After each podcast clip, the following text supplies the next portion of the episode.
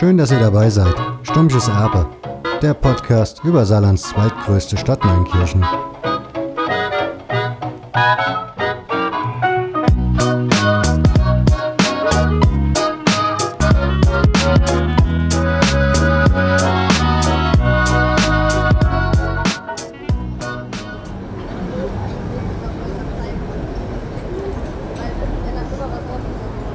Spaß, mit Freunden weggehen, ja, einfach ein schönes Erlebnis haben. Das verbinde ich eigentlich so mit Kino.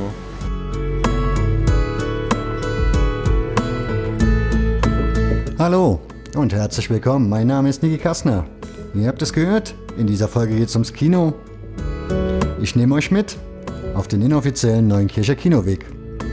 In einer Zeit, als das Saarland teilautonom war, mit Grenzbaum und Zoll zu Deutschland, wirtschaftlich angegliedert an Frankreich. In einer Zeit der Zerstörung, Armut und Hunger, aber auch des Wiederaufbaus und Fortschritts.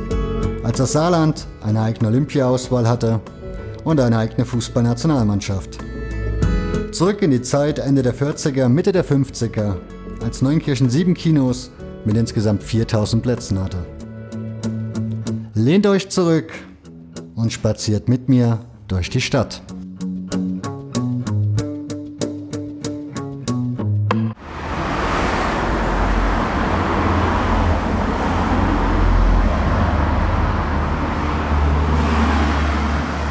Der Ausgangspunkt des inoffiziellen Kinowegs ist die Steinwaldstraße im Süden der Stadt. Eine vielbefahrene Straße, schmale Bürgersteige und kaum Geschäfte. Vor der Hausnummer 64 bleibe ich stehen. Auf den ersten Blick stehe ich vor einem typischen roten Ziegelsteinwohnhaus, wie man es wohl an vielen Ecken in Neunkirchen findet. Wenig erinnert daran, dass in diesem Haus mal ein Kino war. Erst wenn man ganz genau hinschaut, fällt es ins Auge, dass die unteren Ziegel der Fassade heller sind. Das sind wohl dann die Spuren eines Umbaus. Denn da, wo sich heute ein braunes Garagentor und das nachträglich eingebaute Fenster darüber befindet, war früher ein Eingangsportal mit Flügeltür. Links und rechts Schaukästen mit Filmankündigungen und in großen Buchstaben stand da drüber Scheiber Kammerlichtspiele.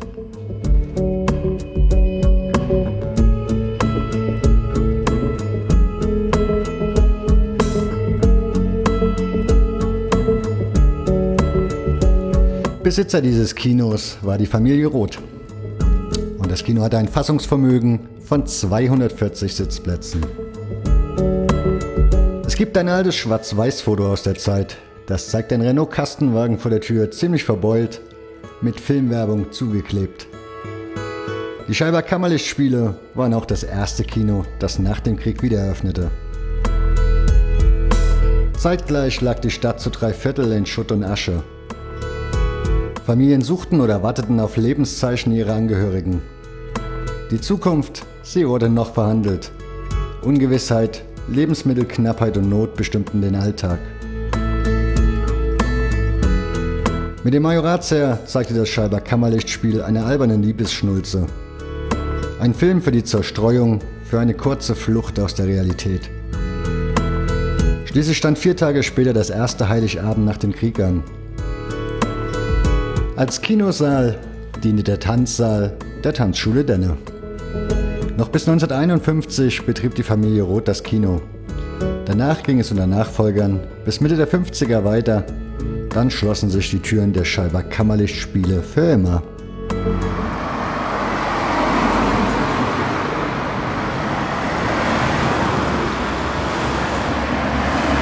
Nicht nur das Haus hat sich verändert. Wer nach der Vorstellung das Kino verließ, der konnte seinerzeit mit der Straßenbahn nach Hause fahren. Eine der steilsten Straßenbahnstrecken Europas. Und er konnte den Scheiber Wasserturm sehen, optisch angelehnt an einen Leuchtturm, sorgte das Wahrzeichen für die nötige Wasserversorgung der Schlossbrauerei. 1968 verschwand der Leuchtturm, 1978 die Straßenbahn. Fast schon ein wenig ironisch steht heute ein Bushaltestellenhäuschen gegenüber dem einstigen Kino. Von hier aus gesehen verläuft die Tour immer bergab. Die Zweibrücker Straße herunter eröffnet den Blick auf die einstige Schlossbrauerei am Horizont. Heute sieht man in der Ferne noch das Sudhaus stehen. Und wo einst die Straßenbahn an diesem Berg durstige Arbeiter ausspuckte oder der Borussen-Fan nach Heimspielen sein Frost oder Lustbier trank, kämpfen heute die letzten verbliebenen Kneipen ums Überleben.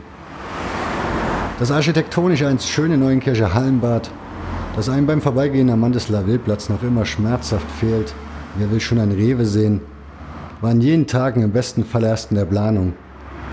Alt geworden ist es nicht. Zumindest die künstlerisch gestalteten Fliesen von Franz Schei wurden im neuen Kombibad verbaut. Bleibt zumindest eine kleine Erinnerung. Die es bei der nächsten Station leider nicht mehr gibt. Denn die Gaststätte Vogel, später auch als Gasthof Schmidt bekannt, in der Hohlstraße 21, die mit einem großen Saal zeitweise Kino bot, ist genauso Geschichte wie die ganzen anderen Kneipen und Cafés in dieser Straße. Denn die Hohlstraße, eine der ältesten der Stadt, bezieht ihren Namen daher, dass sie einst durch zwei Felsen durchführte. Mit dem Ende der Straßenbahn und dem zuvor schon vorgenommenen Abriss der Häuser auf der Westseite, also zur Brauerei hin, konnte in den 80ern die Fahrbahnerweiterung als Teil der Nord-Süd-Verbindung ausgebaut werden. Die Häuser der damaligen Zeit würden heute übrigens in die Fahrbahn ragen. Wieder ein paar Meter weiter eröffnet sich der Blick auf den oberen Markt. Rechts prangt noch die Spitze der Pauluskirche in die Luft. Ein paar Schritte weiter steht das traditionsreiche Café Sick, das es hier heute auch noch gibt. Schräg gegenüber entsteht gerade eine neue Ecke. Die Synagoge abgebrannt, das Nachbarhaus ausgebombt, das Kaiser-Wilhelm-Denkmal zu Kriegsmaterial verarbeitet. Dabei wollte die Familie Roth eigentlich schon vor dem Krieg mit ihrem Scheiber-Kammerlichtspielen näher ans Zentrum. Besaß Ludwig Roth doch das Wohnhaus neben der Synagoge. Eine Brandbombe kurz vor Kriegsende ließ die Pläne weiter in der Schublade liegen. Erst im Sommer 1950 begann endlich der Bau des Burgtheaters. Innen als Rundbau konzipiert, mit Galerie ausgestattet, waren die Wände komplett mit Samt überzogen. Mit dem doppelten Lotschen ging die Premiere im Januar 1951 über die Bühne. In den folgenden Jahren und Jahrzehnten gaben sich zahlreiche Stars im Burgtheater die Klinge in die Hand. Wie zum Beispiel Lionel Hampton, der zu den berühmtesten Namen der Jazzgeschichte gehört. Ich noch niemals in New York, ich war noch niemals auf Hawaii. Udo Jürgens, San Francisco in zerrissene oder die Lords, eine Beatband der 60er. I was born, you know.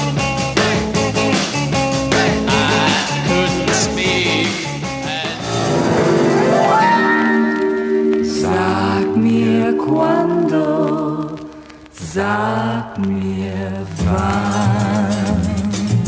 Katharina Valende, Sängerin, Tänzerin, Schauspielerin und Entertainerin. Ich dich wiedersehen kann.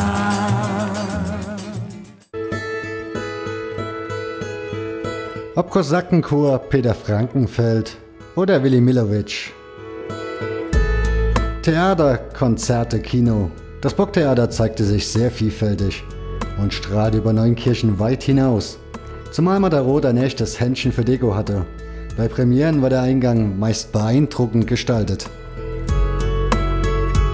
In den 80ern verkauften die Roths das Kino an die Saarfilm Theaterbetriebe. Das Burgtheater mit 1710 Sitzplätzen ist mittlerweile seit Jahren geschlossen.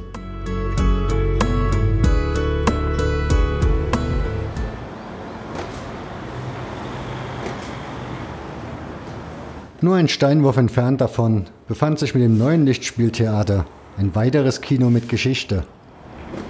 Da, wo man heute Bücher in der Bibliothek ausleihen oder Kunstwerke in der städtischen Galerie bewundern kann, stand vor über 120 Jahren das Gesellenhaus.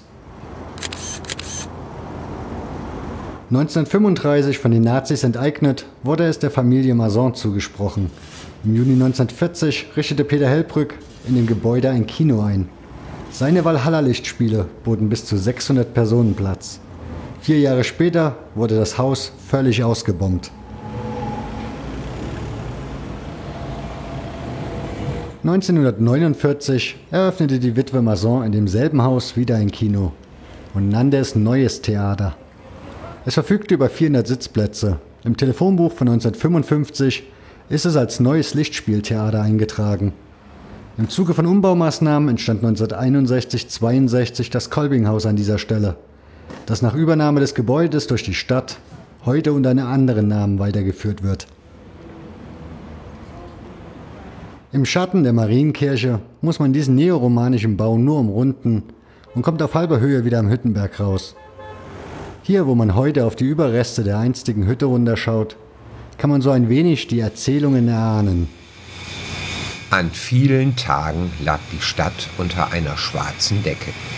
Jeden Tag wurde der schwarze Ruß von den Außenfensterbänken der Häuser gekehrt, den die Hochöfen Tag und Nacht in die Neunkircher Luft schleuderten.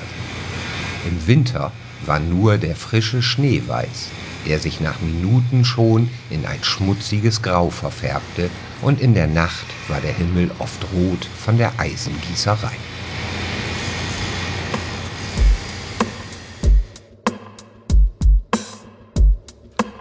Hier findet sich noch heute das Kino Eden. Ein Ort mit ganz viel Geschichte, denn schon im August 1923 wurde das Vorgängerkino, das Union Theater, aus der Taufe gehoben. Damals wurde der Saal Prinz, im Grunde wahrscheinlich eine Kneipe, zum UT-Kino umgebaut. Das Haus selbst war ein Mehrfamilienhaus, wie man es am Hüttenberg öfter sieht. In der untersten Etage waren große Fenster mit Scheibchengardinen angebracht. Darunter stand Ausschank Schlossbrauerei an der Fassade. Ein altes vergilbtes Bild zeigt Kinder in Schiebermützen davor. Der Neunkircher Architekt Brück und Neunkircher Handwerker erledigten den Umbau. Griechische Gladiatoren, Musical-Clowns und Schönheitstänzerinnen sorgten zum Eröffnungsprogramm für Kurzweil. Natürlich brannte auch dieses Haus im Krieg völlig aus, wurde aber 1949 wieder aufgebaut und am 9. Dezember 1949 als neues Eden wiedereröffnet. Zur Premiere lief der damals brandneue Uferfilm Derby mit Willy Fritsch. Der Film spielt im Rennpferdesportmilieu zu der Zeit verfügte das Kino über 454 Sitzplätze.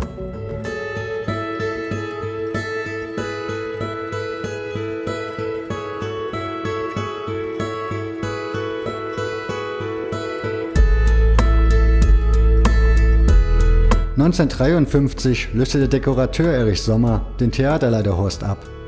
Er führte von da an das Haus zusammen mit seiner Frau Margret und war ab 1961 auch sein Inhaber.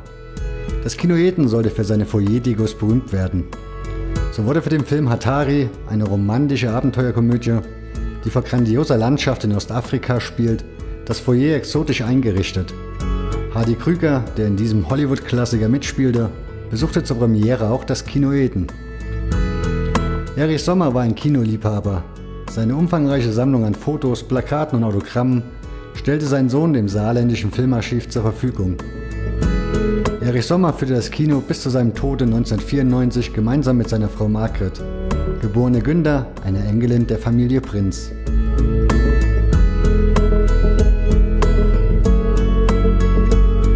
Heute führt das Kino Andreas Simon, der 2013 den Kinosaal neu herrichtete. Das Kino verfügt seitdem noch über 275 Sitzplätze, darunter 60 Logen. Mit einem 4K-Projektor von Sony für 3D-Filme geeignet, verfügt das Kino über die aktuellen Standards.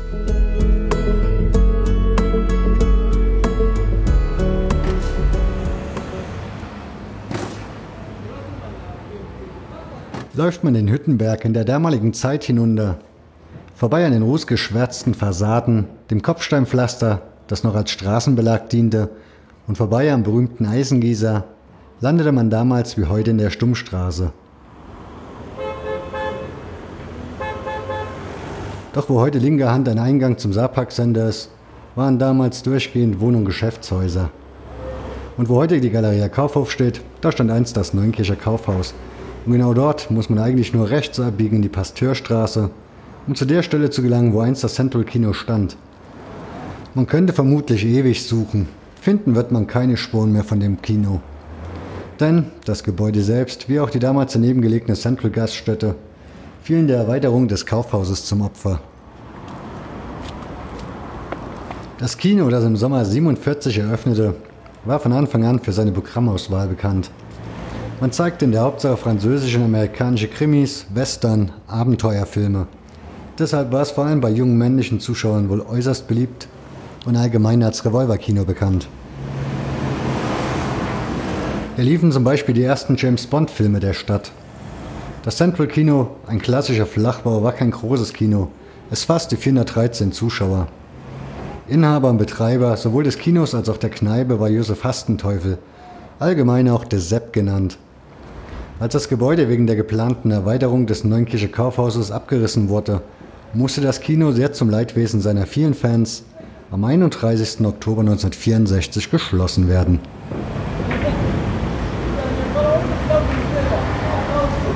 Um zum letzten Kino dieser Tour zu kommen, geht es an der Hit vorbei zur Bliesbrücke.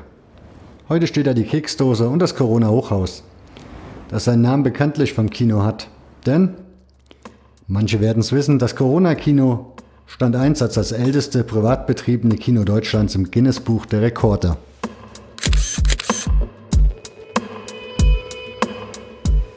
(1903) wurde das Kino als erstes der Stadt eröffnet. Zu dieser Zeit der Stummfilmära bestand das Kino aus einem Saal, der sowohl für Tanz als auch Filmvorführungen genutzt wurde. Vor dem Zweiten Weltkrieg gingen die Stars der Zeit hier ein und aus. Ob Johannes Hesters, Heinz Rühmann oder Hans Albers, um nur ein paar Beispiele hier zu nennen. 1933 kam es in Neunkirchen zu einer Gasometer-Explosion. Das Unglück forderte 68 Tote und etwa 190 Verletzte. Im vollbesetzten Saal des Kinos stürzten Teile der Decke ein und verletzten mehrere Besucher.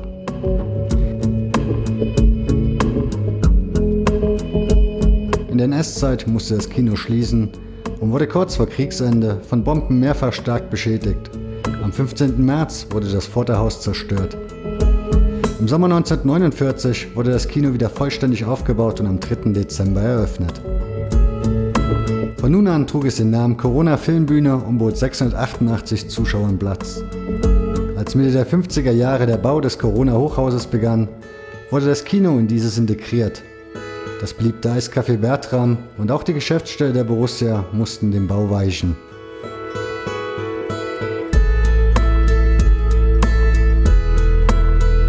Oft stand das Corona-Kino in den letzten Jahrzehnten vor dem Aus. 2008 war es dann endgültig soweit. 51 Besucher kamen zur letzten Vorstellung.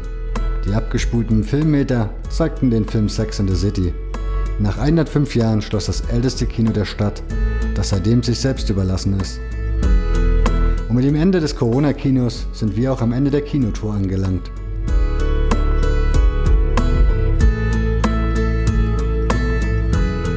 Ab 1957 gingen die Besuche zunächst langsam und nach dem Tag X sogar stark zurück.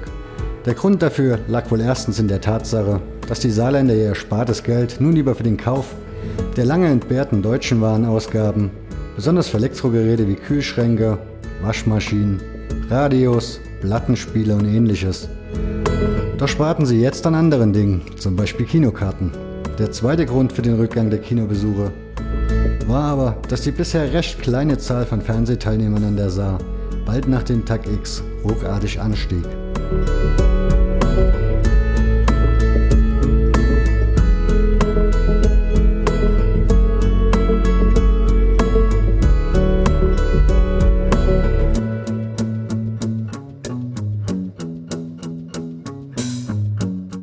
Dann würde ich gerne fragen, was fällt Ihnen zum Stichwort Kino genau ein? Schöne Filme, großer Raum, riesige Leinwand im Unterschied zu Fernsehen. Deswegen gehe ich auch gerne ins Kino.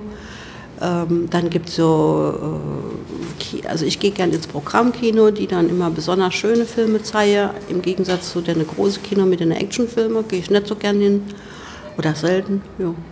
Ähm, Kino ist für mich Entspannung pur. Das war sie, die Folge zur neuen Kircher Kinotour. Nach einer Idee von Maike Schmidt und Niki Kassner. Schnitt und Umsetzung Niki Kassner. Sprecher Micha vom Making Tracks Podcast. Dankeschön an euch beide.